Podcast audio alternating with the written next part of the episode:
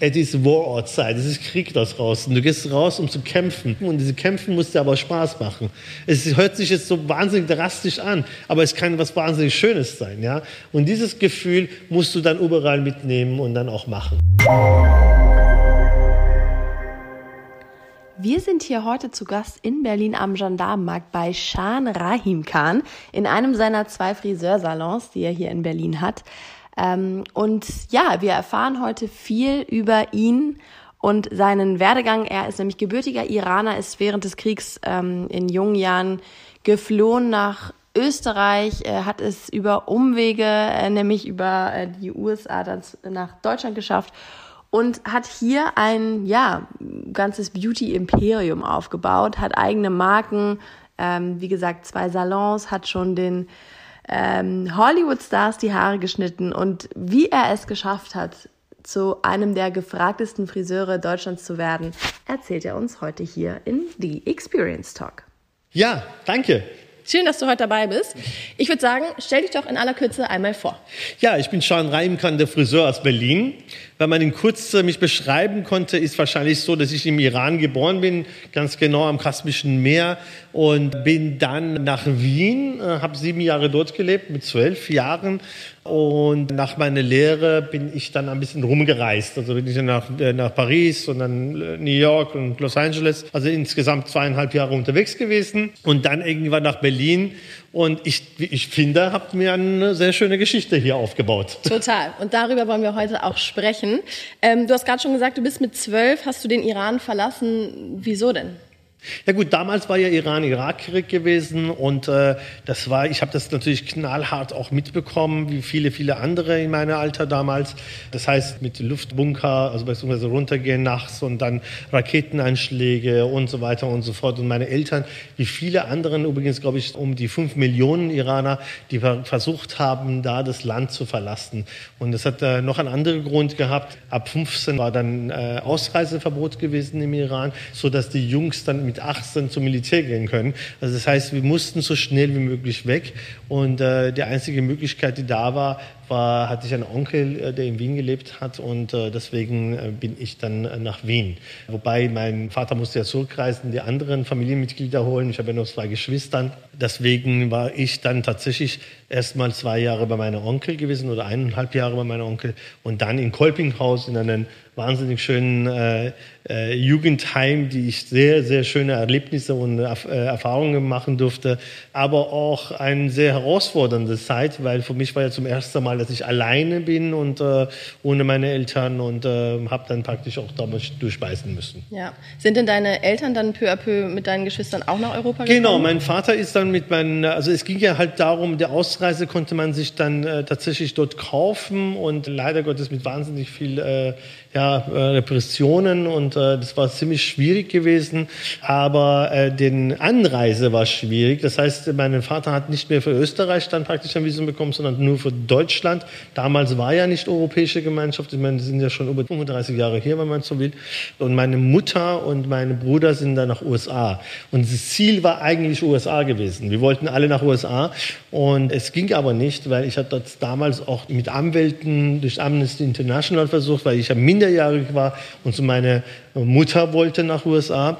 Äh, wir haben es aber nicht durchbekommen, weil es hieß ja, ich konnte ja ein Terrorist sein. und deswegen durfte ich nicht einreisen und äh, hatte praktisch dann äh, aber irgendwann nach fünf Jahren tatsächlich den österreichischen Pass bekommen, was sehr, sehr wichtig war, weil dadurch konnte ich dann auch äh, reisen. Ja, und äh, ich habe tatsächlich nach sechs Jahren zum ersten Mal dann äh, meine Eltern wieder gesehen. Wahnsinn. Und das mit zwölf, also und dann in dem ja. Fall mit 18.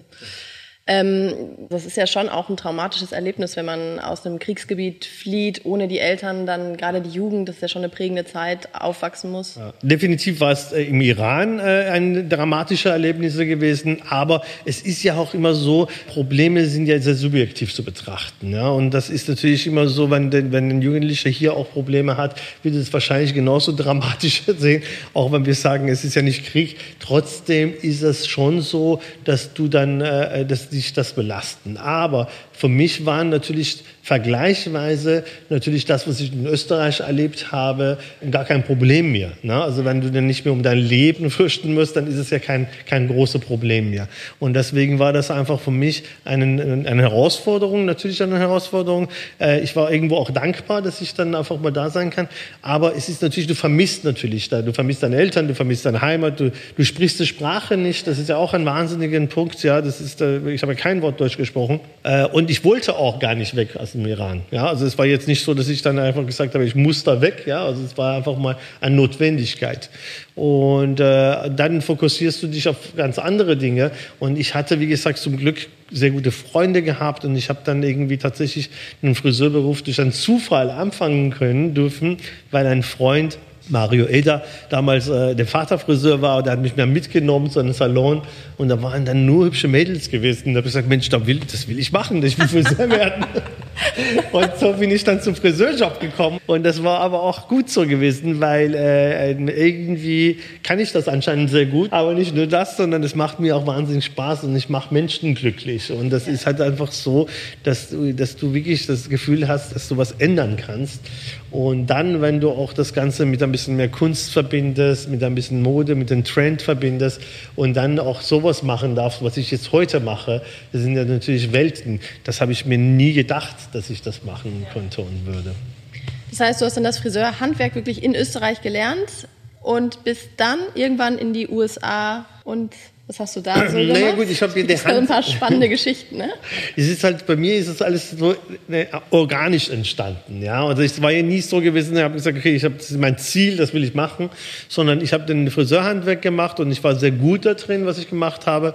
Und da habe ich in New York, äh, in, in Wien äh, eine New Yorkerin kennengelernt die wollte ich besuchen gehen nach New York und äh, Paris bin ich nur gelandet, weil äh, ich habe dann beim äh, Jacques Dessange meine Lehre beendet und habe dann da auch als Friseur gearbeitet und für mich war Bruno Pittini, das war der Kreativdirektor von Jacques Dessange gewesen damals, ein wahnsinniges Idol. Also er hat das dann super gemacht, hat tolle Läden gehabt und äh, da hat der Bruno Dessange gehabt, was normalerweise nicht möglich ist, aber er durfte das dann betreiben und er ist dann auch nach New York, ja. Also das heißt, für mich war das in New York York der erste Ziel gewesen und total blauäugig. Ich war äh, 20, gerade äh, 19, 20 gewesen. Also es war nicht gerade die Zeit gewesen, wo ich dann wirklich über die Dinge nachgedacht habe. Also ich komme da an und ich habe dann praktisch keine Zuhause mehr oder weniger gehabt. Da. Wo sollte ich dann da wohnen? Also habe ich dann tatsächlich in einer WG gewohnt, äh, die sehr teuer war und ich war einfach blauäugig einfach. Ich bin da hingegangen, habe gesagt, so hier bin ich, jetzt arbeite ich mal hier und habe dann gerade mal irgendwie fünf Monate durchgehalten. Und dann war mein Geld auch alle. Dann bin ich nach Los Angeles, weil ich dann in meinen Tickets noch einen zweiten Flug hatte. Damals konnte man diese Kombi-Tickets buchen. Ich weiß nicht, ob das heute noch möglich ist. Also bin ich dann nach Los Angeles und da ich kein Geld hatte, bin dann zum Venice Beach, weil ich davon schon gehört hatte, und habe mir einen Korbstuhl geschnappt und habe für fünf Dollar Haare geschnitten. Und es ging fantastisch. Ich konnte dann tatsächlich abends mein Motel bezahlen und hatte was zum Essen, Bier und Freunde. also es ging ganz, ganz gut und hatte dann auch äh, sehr schnell innerhalb von vier Wochen einen äh, fantastischen Job in Beverly Hills gehabt, in Limache, damals äh, in einer französisch geprägte Salon, die auch von Landsleute von mir betrieben worden, von Perser betrieben worden sind. Und äh, das ist ja alles, was von Europa kommt, ist ja ganz groß dort. Und das war, ähm, das war natürlich die, die kannten diese Arbeiten nicht, was ich so mache, äh, weil ich habe das ja vom Pike auf gelernt. Ein Lehrgang, drei Jahre, das kennen die dort nicht. Die gehen sechs Wochen in einen Kurs und dann sind sie Friseur. Also es war schon, das war für die schon eine große Geschichte gewesen und deswegen habe ich sehr schnell einen Job bekommen und äh, war auch ähm, sehr glücklich eigentlich die Zeit dann, nur äh, dass mir in Los Angeles einfach nicht gut gefallen hatte. Und dann bist du von LA nach Deutschland? Dann bin ich nach Deutschland, genau nach Berlin, ja, beziehungsweise äh, erst nach, komischerweise nach Karlsruhe, das habe ich aus meiner Vita äh, gestrichen. und, äh, aber habe mir gedacht, Mensch, dann gucke ich mir halt Berlin auch mal an. Ja, ich war noch nie in Berlin, das schaue ich mir das mal an. Dann bin ich nach Berlin und äh, ja, und bin dann, habe gesagt, gut, ist ja nett hier, äh, bleibe ich noch ein bisschen da, ein paar Monate da. Und ging dann äh, tatsächlich am Kudamm vorbei, weil ich gefragt habe, welche Straße der wichtigste Straße ist. Naja, du fragst dann natürlich, wo gehst du dann hin? Fifth Avenue, Champs-Élysées und hier war es Kudamm. Oder wenn, kennt, wenn man in Österreich kennt, äh, zum Beispiel am Graben oder Kärtnerstraße. Und es war sehr enttäuschend, weil Kudamm ja nicht wahnsinnig eine Prachtstraße ist. Ne? Nicht so wie Champs-Élysées oder wie, wie in Wien. Äh, es war ziemlich enttäuschend. Aber ich fand es sehr interessant, weil ich habe dann gefragt, wer der Platzhirsch wäre hier. Haben damals alle gesagt, ja, das ist der Udo Walz. Und dann bin ich halt zu ihm gegangen und habe mich vorgestellt und habe dann angefangen zu arbeiten da. Und äh, damit habe ich nicht gerechnet, dass ich dann jetzt so lange hier bleibe. Und es ist für mich ja Berlin absolut Heimat. Schön. Mittlerweile. Sehr schön. Und ähm, du hast inzwischen zwei sehr große Salons hier am Gendarmenmarkt, am Kudamm. Ähm, wie kam es dann dazu, dass du vom Angestelltenverhältnis bei Udo Walz dich dann selbstständig gemacht hast und inzwischen halt so Riesenläden? Ja gut, ich habe drei Jahre beim äh, ähm, Herrn Walz gearbeitet damals. Und äh, wie ich finde, also ich habe wahnsinnig viel gemacht, natürlich ganz, ganz viele Kunden, die gerne zu mir kommen wollten, äh, auch durch den Kontakt, den ich auch so mal teilweise in Los Angeles hatte, hatte ich auch amerikanische Schauspielerinnen teilweise dabei gehabt, die dann zu mir kommen wollten und äh, habe dann aber vergleichsweise wahnsinnig wenig Geld verdient, äh, wie ich fand und äh, deswegen habe ich dann den Schritt gewagt, habe gesagt, ich miete mir einfach mal ein Friseurstuhl. Und damals ging das, man konnte einen Stuhl mieten. Und da habe ich dann wirklich tatsächlich gegenüber, äh, das war damals, äh, Herr Walzer, in Ulandstraße, in Goldmannstraße, wirklich nur 200 Meter weiter, habe einen Stuhl gemietet. Mhm. Und das ging aber äh, schon die ersten zwei, drei Wochen so gut, dass ich dann gezwungen war, ein zweites Stuhl zu mieten. Und äh, so ging das halt weiter. Nach einem Jahr hatte ich dann die Hälfte von den Laden übernommen. Und äh, dann habe ich da mit meinem damaligen Partner eben, äh, Andreas Hagen, zusammen, habe dann denn äh, noch einmal daneben einen zweiten Laden dazu genommen, das Ganze vergrößert und da auch wiederum drei Jahre dran gearbeitet. Also ich bin langsam gewachsen. Also die Leute denken ja immer, es geht alles so super schnell. Aber dieser Prozess hat schon sehr lange gedauert. Und ähm, vor 15 Jahren, äh, etwas über 15 Jahren sogar, äh, habe ich dann gesagt, okay, ich möchte einfach mal ganz was Neues. Ich möchte einfach mal mich emanzipieren und äh, ganz was Eigenes machen. Und dann habe ich diesen Konzeptstore äh, machen wollen hier am Gendarmenmarkt. Und mir war wichtig, dann auch zum Gendarmenmarkt zu kommen, zum Neue Berlin, neue Parts von Berlin zu kommen, um einfach mal auch dieses Signal für neue Beginn zu machen. Das ist ja riesengroß, das ist ja 800 Quadratmeter groß. Da denkt man sich, was macht man dann damit?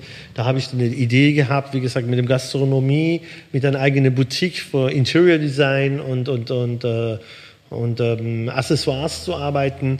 Und das war halt mal äh, was ganz Neues. Und da war auch, glaube ich, der Durchbruch gewesen, als wir den Laden fertig gemacht haben mit diesem Star-Architekten Davide Rizzo und mich total verschuldet habe deswegen.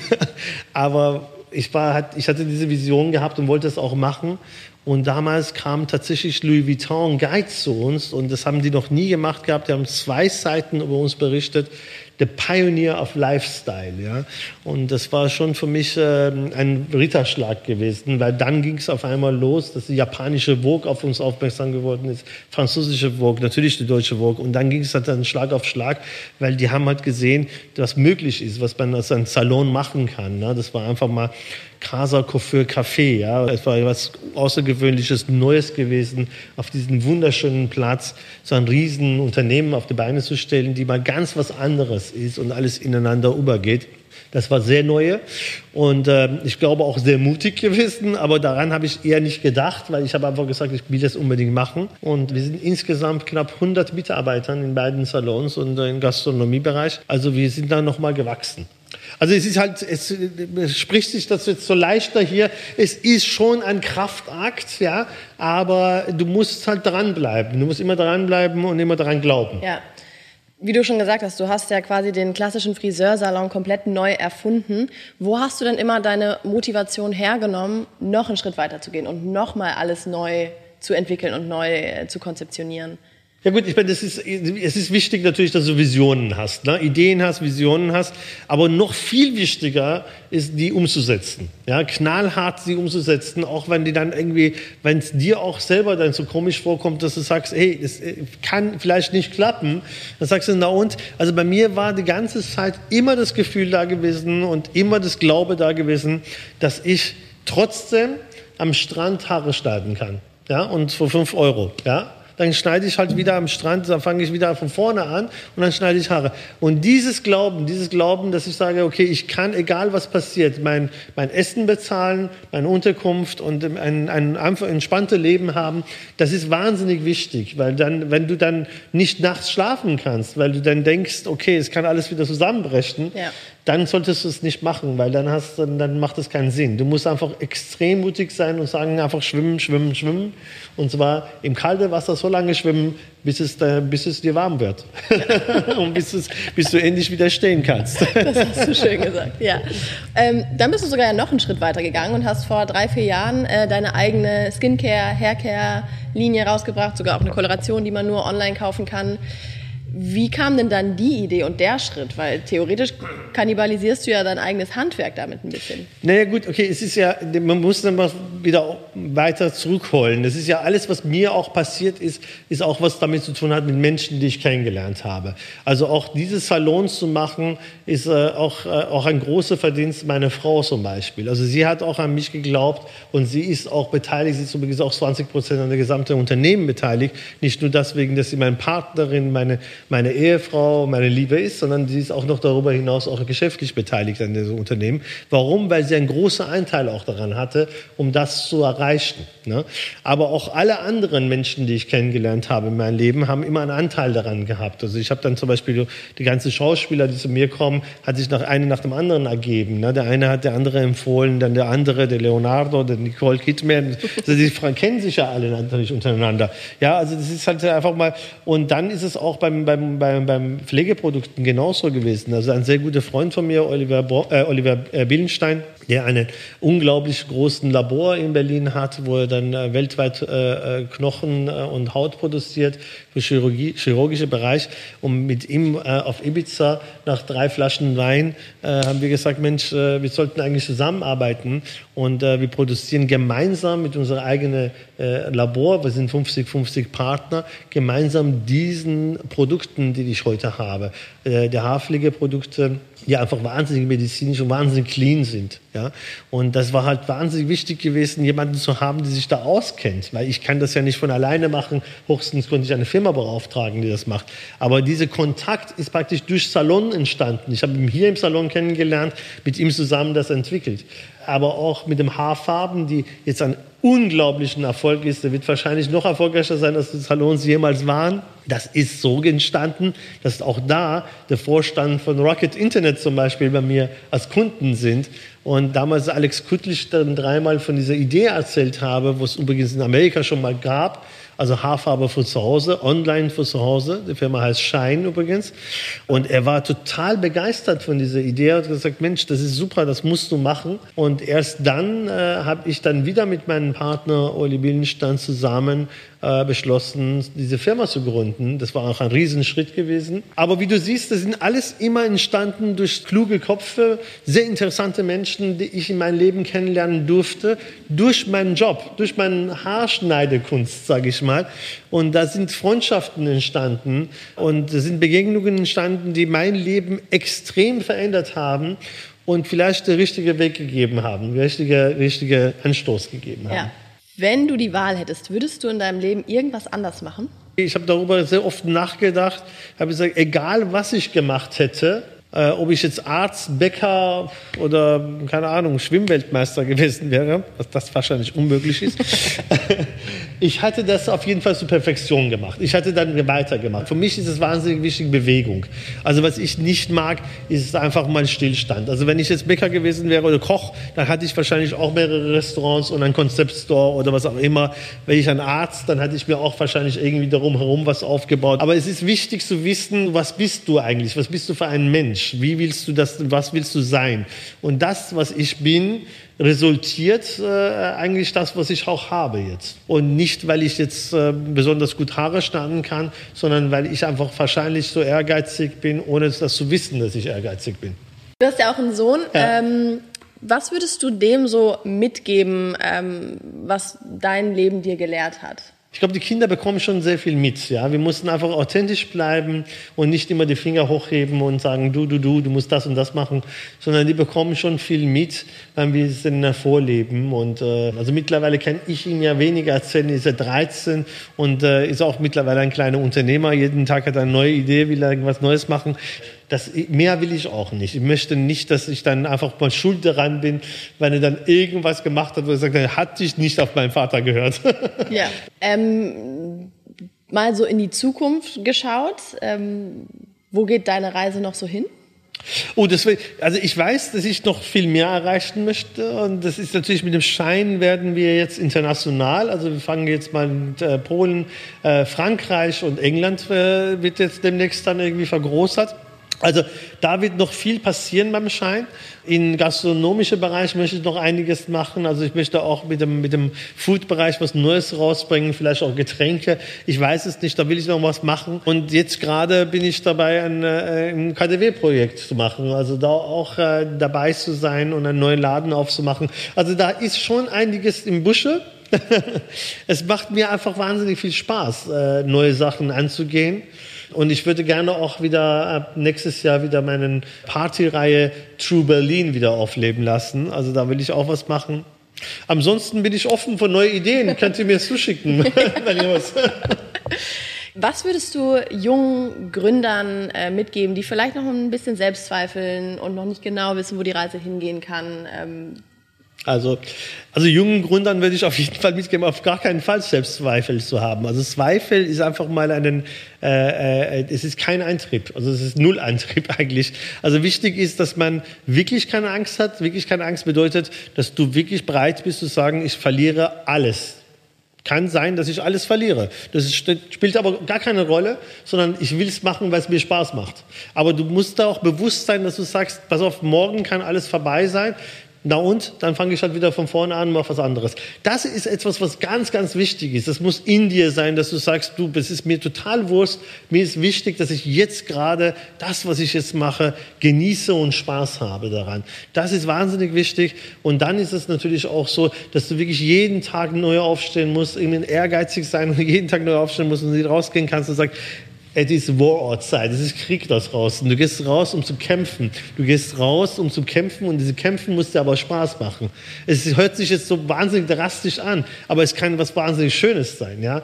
Und das ist ja auch, wer, wer mal wirklich mal viel Sport gemacht hat, weiß, dass diese Anstrengungen auch was wahnsinnig Schönes sind. Ein Muskelkater, die wehtut, kann was wahnsinnig Schönes sein. Und dieses Gefühl musst du dann überall mitnehmen und dann auch machen. Sehr schön. Ja, Schan, tausend Dank, dass du dir die Zeit heute für uns genommen hast. Äh, super inspirierendes Gespräch. Äh, Chapeau, was du alles geleistet hast. Und ich bin super gespannt, was noch alles kommen wird. Und ähm, genau, bedanke mich und ähm, danke dir. Wir hören uns bestimmt bald wieder. Ich freue mich sehr. Dann bis bald. Bis bald, ciao.